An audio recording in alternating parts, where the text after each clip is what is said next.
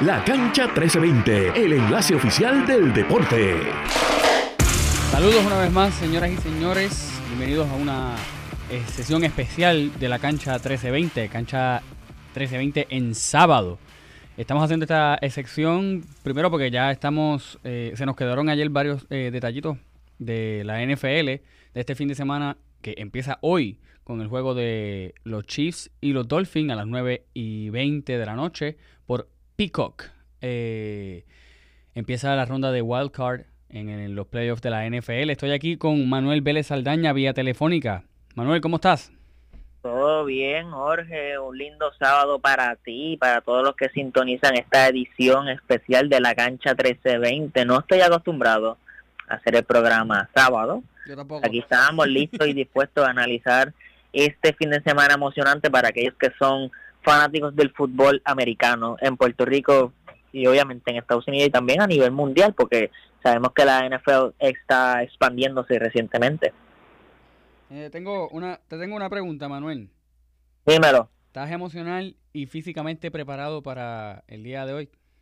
Pues te soy honesto, ayer fui a compartir con mi madre, so, físicamente estoy todavía recuperándome.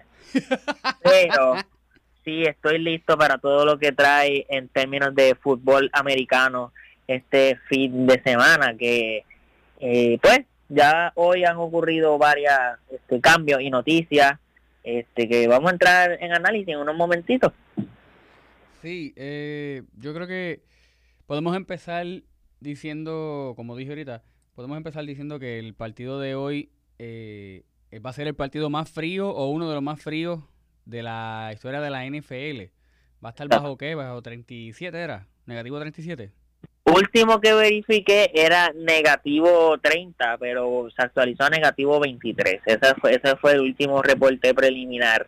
Y Jorge se refiere al partido que yo creo que él más está anticipando debido a que es su equipo del cual él es fanático. Se refiere al equipo de los Kansas City Chiefs, quienes reciben a los Miami Dolphins. Los Kansas City Chiefs son la sede número 3 en la conferencia americana AFC, los Dolphins la sede número 6 y yo creo que este es el primer partido en todo lo que va de temporada que los Dolphins entran a una cancha, a un territorio eh, pues bastante frío. El más frío había sido el día de Black Friday, Viernes Negro, cuando ellos jugaron contra los New York Jets en MetLife Stadium, pero con todo y eso la temperatura todavía estaba en 40, 30, que para los jugadores es algo manejable.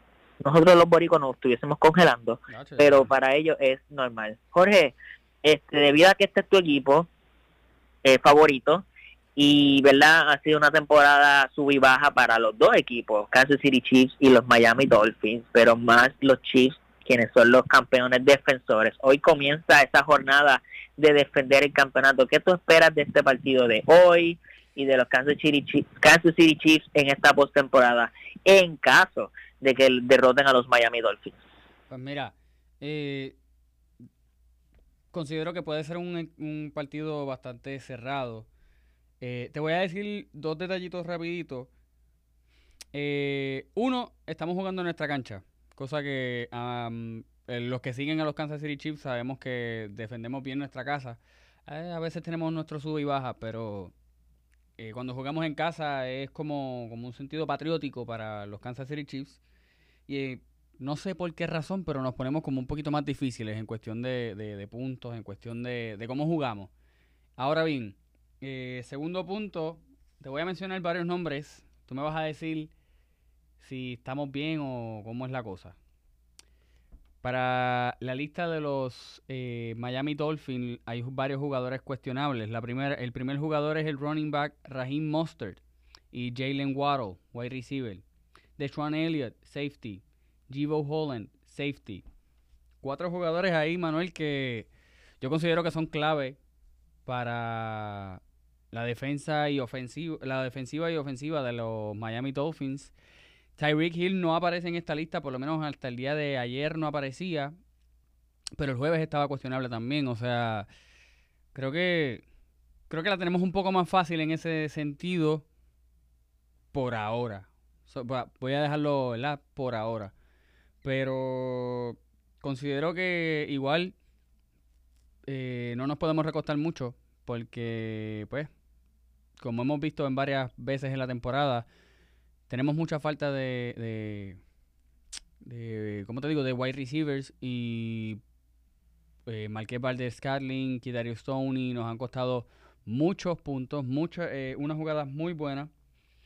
Y pues, ahora mismo el mejor wide receiver que tenemos es Rachi Rice, pero estaba cuestionable la semana pasada, o creo que hasta el lunes, no, por lo menos no he verificado. Estoy aquí verificando porque me, me tomé la tarea de buscar quiénes son los jugadores de ambos equipos que están cuestionables. Y voy a leer los rápidos. De los Miami Dolphins Sabian Howard, cornerback, Deshaun Elliott, safety, Javon Holland, este, emergency safety, Raheem Mustard, running back, Jalen Waddle, wide receiver, Tyreek Hill, wide receiver, Jalen Ramsey, cornerback, Devon Acne, o Achene, ah, no sé cómo se pronuncia, yo sé que es Acne, otro running back, Teron Armstead, offensive tackle, y Liam Eichenberg, offensive line, están lesionados, están lesionados o están cuestionables, los que sí están cuestionables para el partido como tal, o sea, estos son los jugadores que tienen algún tipo de lesión, los que están cuestionables son Jalen Waddle, Raheem Mustard,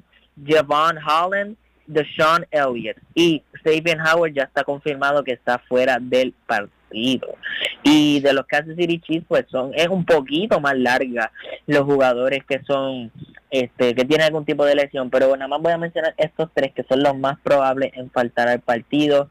Eh, Morris, offensive tackle, tiene una concussion, definitivamente no va a poder jugar en el partido de hoy. Justin Ross, un wide receiver cuestionable, y Darius Tony también está cuestionable para el partido de hoy. Hay otros jugadores que sí tienen lesiones pequeñas, como Marquez Valdez Calding, Rashid Rice, Isaiah Pacheco, o sea, es un poquito más larga la lista. Pero, también estaba en esa lista. pero ninguno está definitivo. Eh, todavía no ha sido confirmado que ninguno va a faltar. sí, este, generalmente... Sí, sí, iba a decir algo, Jorge. Sí, generalmente esa lista, generalmente esa lista sale a horas del partido o, bueno, a veces sale el mismo día o a veces sale un día antes. No sé por qué todavía no, han salido, no lo han tirado. Pero por lo menos en la aplicación no, o sea, aparecen esos mismos nombres cuestionables, pero no dice como que si van o no van. Sí, en el día de hoy, como tú mencionaste, el partido va a ser a las no, a las 9, 9, y de 9 y 20 porque normalmente es a las 8, pero como aquí en Puerto Rico tenemos una hora de adelanto comparado con Estados Unidos, empieza aquí a las 9. El otro partido que se dará hoy es los el Houston Texans la sede número 4 en el AFC, que reciben a los Cleveland Browns, sede número 5. Ambos partidos se van a dar por NBC o Peacock y un partido, Jorge, que había para hoy, pero se canceló debido a los eh, extremas condiciones del clima, mala mía, me confundí. Era el de los Buffalo Bills contra los Pittsburgh Steelers. Se pospuso, se atrasó hasta el lunes a las cuatro y media, cinco y media hora de Puerto Rico. Nos fuimos. Bueno, ese partido de los Bills y los Steelers sí fue este, cancelado, atrasado para el lunes, pero el de hoy hasta ahora de los Chiefs y Dolphins no ha sido pues cancelado, atrasado. Y Jorge, rapidito, quiero tu predicción de si los Kansas City Chiefs hoy derrotan a los Miami Dolphins y si los Houston Texans derrotan a los Cleveland Browns. Sabemos que Houston tiene al novato CJ Stroud, que es probablemente el novato del año, pero también los Cleveland Browns tienen una excelente defensa y el veterano Joe Flacco, que a pesar de tener de 37 a 38 años, se está liderando a los Browns en este, este está, ¿cómo caramba te, di, cómo te lo digo? Eh, a los Browns están ahí como posibles campeones. ¿Qué tú me dices de esos dos partidos de hoy? Pues mira, vamos a, me voy a quitar la bendita de encima. Yo considero que podemos tener trabajo, pero a base de los nombres que hay cuestionables, creo que puede ser una ventaja para nosotros Considero que ambas cosas pueden pasar. Pueden ganar los Dolphins como que podemos ganar nosotros. Eh... Eso no es un hombre confiado. Eso no suena como un hombre confiado. No, yo le voy a los míos. Tú sabes que yo siempre le voy a los míos. Tú sabes que yo siempre le voy a los míos, pero la realidad es que esta temporada no ha sido buena para nosotros. O sea, y pues yo le voy a los míos, claro que sí. Y si anotamos y ganamos, voy a gritar y voy a, tacho, voy a celebrar. Pero no sé, está, está Está un 50-50 para mí. Está un 50-50 para mí. Ahora, el que no está 50-50 para mí es el de los Texans y los Browns. Te digo por qué. Si Stroud, eh, mira, yo creo que ese es el jugador que más me ha sorprendido esta temporada, porque honestamente eh, es su temporada de novato y ya está en semana de playoffs. O sea, el tipo creo que ha, sido la mejor reestructuración que, que, han hecho los Texans. Los Texans, si no me equivoco, estaban en reestructuración hace como uno o dos años. Me corrige si, si estoy mal. Sí, sí, está en lo eh, correcto. Hace dos, tres años los Texans sacaron a DeAndre Hopkins, a J.J. Watt, a Deshaun Watson, que sabemos que Deshaun Watson fue eh, tenía 20 pico, 24 acusaciones de agresiones sexuales y que fue cambiado a los Cleveland Browns, pero contigo eso, Cleveland Browns este ahora mismo están sin Deshaun Watson por una lesión, por eso es que aquí viene el novato Joe Flacco. Y ahora que lo mencionaste Jorge, gracias, me recordó que no hay tanta historia en estos dos equipos en el sentido de rivalidad, pero sí hay historia reciente, como mencioné, Houston cuando salió esta situación de Deshaun Watson y estas acusaciones de agresión sexuales, él lo cambian a Cleveland, Cleveland le da un contrato multimillonario, o sea, 235 millones asegurados. Y prácticamente Houston estaba reconstruyendo ese equipo y ahora se encuentran los dos equipos en los playoffs, el equipo que el ex equipo de Deshaun Watson contra su equipo actual. Y Deshaun Watson no va a poder participar, pero que estos dos equipos que la gente pensaba que por muchos años más iban a estar en reconstrucción, están aquí en la postemporada, enfrentándose en el Wild Card Weekend. Y dale, si me puedes dar tu predicción, pues como yo sé que ibas por ese camino de decir tu predicción final, pero considero adelante. Que, considero que CJ Stroud ha hecho muy buen trabajo con los Texans, pero eh, todavía siento que le falta algo. O sea, y, ese algo podría ser la experiencia, como tú me acabas de decir. O sea, Joe Flaco tiene muchísima experiencia en, ¿verdad? en el campo de juego y más en estas semanas de, de wild card y más en las semanas de playoffs. Eh, la realidad es que CJ Stroud es muy bueno, pero igual siento que le faltan varias herramientas, eh, como por ejemplo dos tackles, dos, a lo mejor un buen center. No sé, siento que todavía le faltan varias piezas al equipo mm. en general, no a CJ Stroud, como para llegar a, ¿verdad? O, para superar a los Browns ahora mismo. Sí, y también, gracias por mencionarlo, los Texans llegaron a la postemporada debido a que obviamente este están en una división donde estaban los Titans, que eh, digamos que fueron un equipo bastante decepcionante. Los, Jacks, los Jacksonville Jaguars que tenían el líder de la división con Trevor Lawrence, pero eran los líderes de la división y la perdieron. Y los Indianapolis Colts también perdieron ese último partido de temporada contra Houston, lo cual les daba la oportunidad de clasificar. Y Houston pues aprovechó. Tienen a CJ Stroud, un buen dirigente, pero como mencionó Jorge, la falta de dos o tres jugadores, incluyendo también el rookie wide receiver que era el compañero de CJ Stroud, eh, Tank Bell, le va a hacer mucha falta en este primer juego de postemporada de ellos, en esta nueva etapa. Y Joe Flacco tiene mucha experiencia en la postemporada, o sea, es campeón de Super Bowl en el 2012 con los Baltimore Ravens.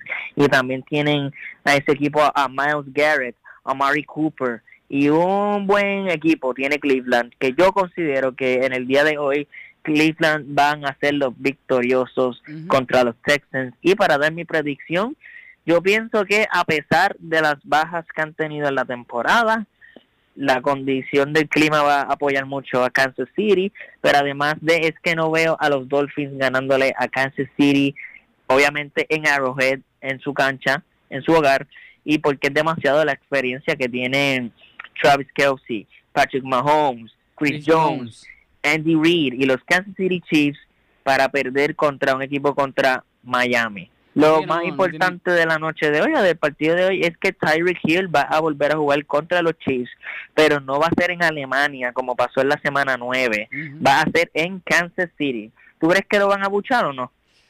No sé, bueno, él se portó bastante bien y bastante decente en Alemania, así que considero que no hay razón por la cual volver a la tiraera esa que él tenía con nosotros. Eh, Honestamente, esa es una, una, de las actitudes que a mí como que me alejó un poquito de él, porque, oye, él es un muy buen jugador. Pero, tú sabes, la arrogancia que tiene, pues a veces para mí es como, loco, o sea, está, estás a un nivel que casi, o sea, muy pocos jugadores llegan, pero tu arrogancia está haciendo que de verdad, no sé, no sé. Este, ahora, eh, como tú dices, la experiencia que le falta a los Miami eh, también es la experiencia que le falta a tu Atago Bailoa. Honestamente, yo no recuerdo cuándo fue la última vez que tu Atago. Además, yo creo que tu Atago Bailoa no ha pisado un juego de playoffs. No, menos contra en la NFL como tal, no, porque la temporada pasada, cuando fue los Buffalo Bills contra los Miami Dolphins en el AFC Wild Card, eh, Tango Bailoa tenía una contusión, concussion, y no pudo participar de, ese juego, lo cual dejó a Miami con su backup quarterback. Y sí, aunque tenía a Tyreek Hill, Jalen Waddle y un buen equipo en la temporada pasada, esta temporada tienen un mejor equipo lleno de lecciones. Obviamente sabemos que Bradley Chop al concluir la temporada eh, se partió su ACL, lo cual es una baja para la defensa de Miami y la mezcla de la, la, falta de dos o tres jugadores, la inexperiencia de Tago Bailoa en la postemporada, el clima, va a ser yo creo que demasiado para Miami.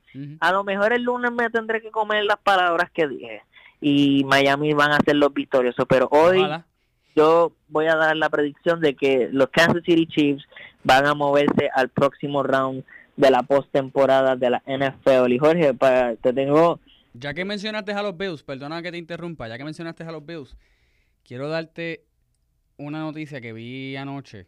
Los Buffalo Bills no van a contar con los jugadores, con dos jugadores claves eh, a ambos lados del balón.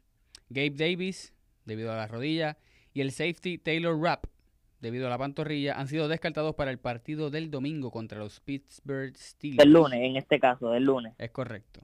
Sí, porque iba a ser iba a ser el domingo el partido, no, y mala mía, me equivoqué, señoras y señores. El partido iba a ser el domingo, pero también fue cancelado, como mencioné, por extremas condiciones del clima. Una tormenta de nieve ah, se apoderó del estado de New York, del área de Buffalo, y por eso se tuvo que atrasar el juego.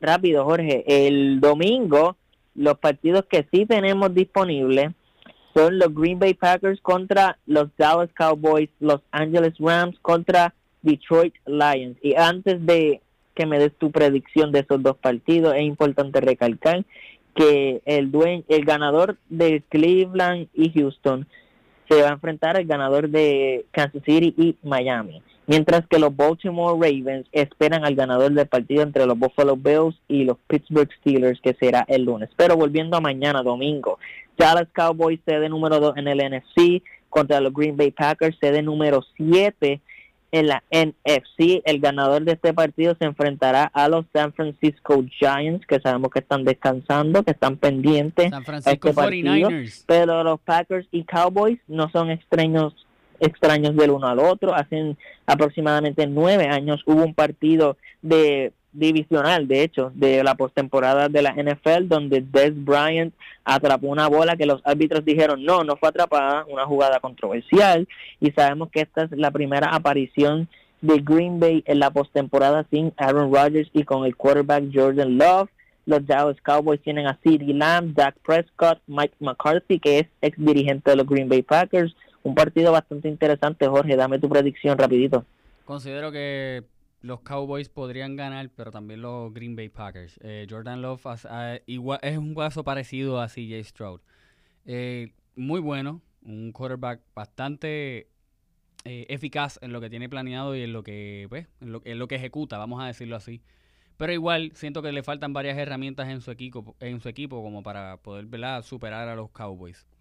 Pero los Cowboys no son nada consistentes, así que cualquier cosa puede pasar. Yo considero que se lo pueden llevar los Cowboys, pero tienen que tener la consistencia que generalmente tienen.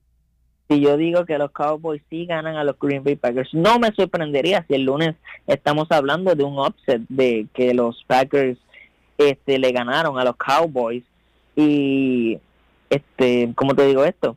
Y que los Packers se ganaron a los a los Cowboys, mala mía me, sé que me estoy repitiendo, es que perdí el hilo. Eh, pero como tú mencionaste, los Cowboys necesitan la consistencia que han tenido esta temporada. Yo considero que esta ha sido la temporada más consistente de Dallas en muchos años. Ganaron la división, ¿verdad? Que sabemos que por muchos años la había ganado eh, Filadelfia, eh, los Giants han estado ahí también, de nuevo los Commanders han estado ahí, bla, entre otros equipos, pero yo pienso que los Cowboys le van a ganar a los Packers y para terminar esta jornada del domingo y del fin de semana, debido a que el lunes daremos nuestras predicciones de Steelers y Bills y Eagles contra Buccaneers, tenemos a Los Angeles Rams visitando a los Detroit Lions.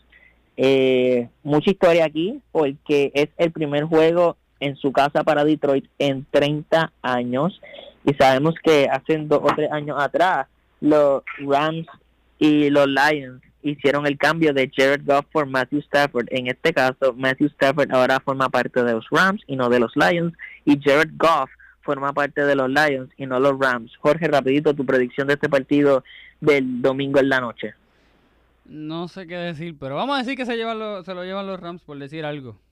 Por decir algo, oh my God. Fíjate, no me sorprendería si Matthew Stafford regresa a Detroit con ganas de venganza, aunque no tiene nada de que vengarse de, ellos. Sí, de hecho, el más que debería tener ambiciones de venganza debería ser Jared Goff, que los Rams lo sacaron después de que lo llevó un Super Bowl, fue el primer pick en el draft del 2016, pero Los Ángeles dijo, mira, contigo no vamos a ganar, vamos a cambiar por Matthew Stafford. Y definitivamente el primer año por, por el cual ellos cambiaron por Stafford fue el año que ellos ganaron el Super Bowl contra los Bengals.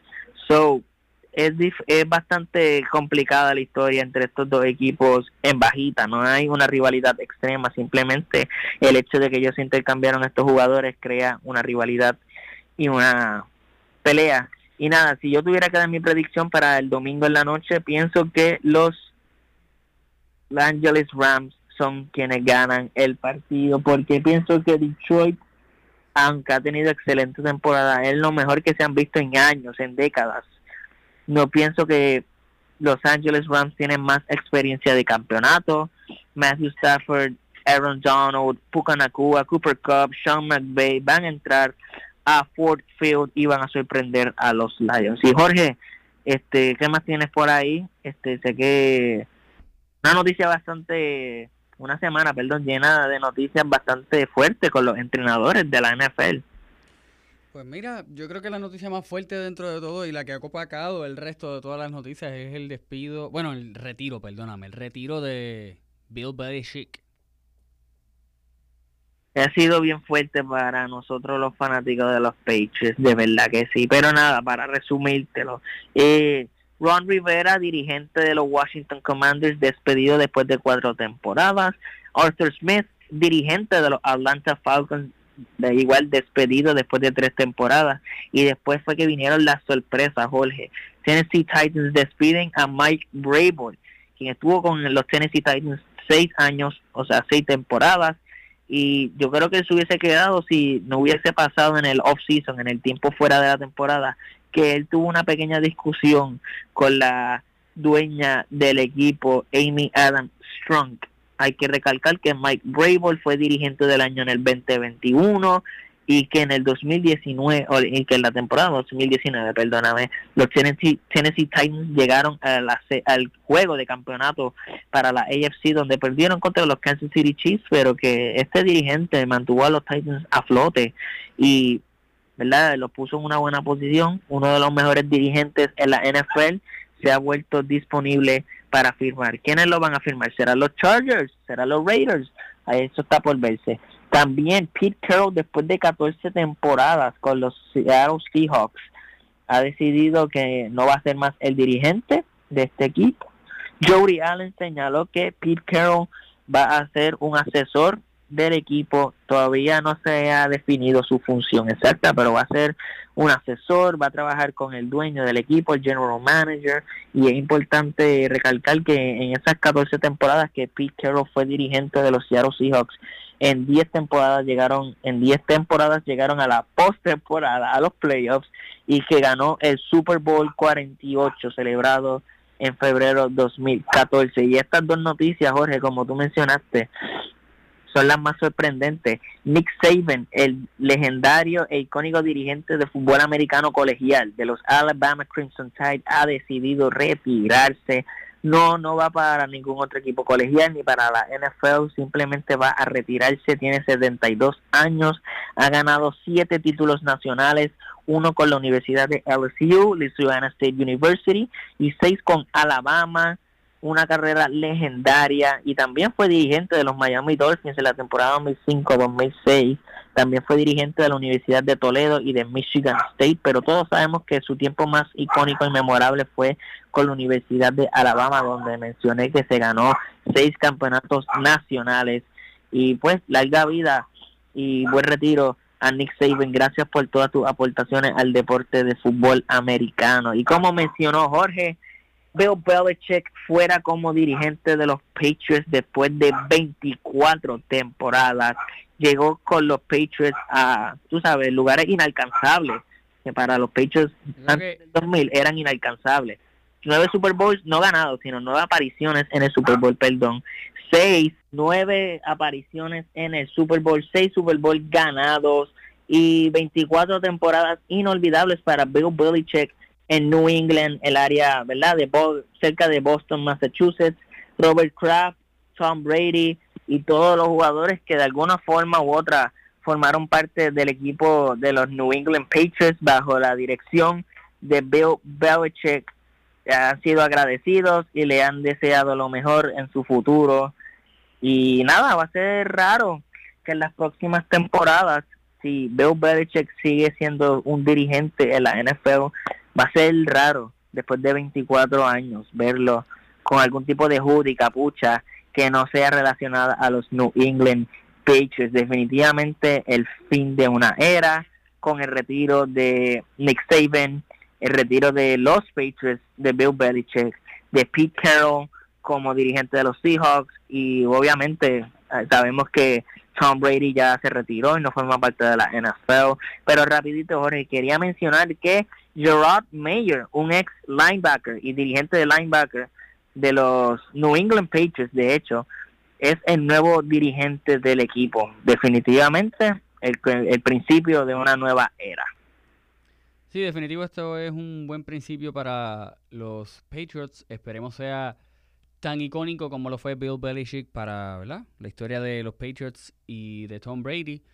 O bueno, jugadores como Tom Brady. Ojalá Tom Brady todavía estuviese jugando y estuviese con New England, pero hay que seguir adelante como todo en la vida. Así es la vida, papá, lamentablemente. Pero nada, eh, creo que con eso ya estamos, estamos set, señores. Muchas gracias por habernos escuchado. Gracias a ti, Manuel, por, por el tiempo ¿verdad? sacado sábado. Sé que es un poco fuera de tu zona de confort. Este, nada, señores, muchas gracias por habernos escuchado esta edición especial de la cancha 1320. Mi nombre es Jorge Montañez y lo dejamos para, para el lunes. Vamos a ver cómo se desarrolla. El lunes, yo no voy a grabar un domingo. Déjame ver los partidos tranquilos. Está bien. Bueno, vamos a ver cómo, cómo amanecemos el lunes después de sea victoria, sea derrota o, del desarrollo del resto de la NFL y los playoffs. Muchas gracias, señores. Gracias por sintonizar. Será hasta la próxima.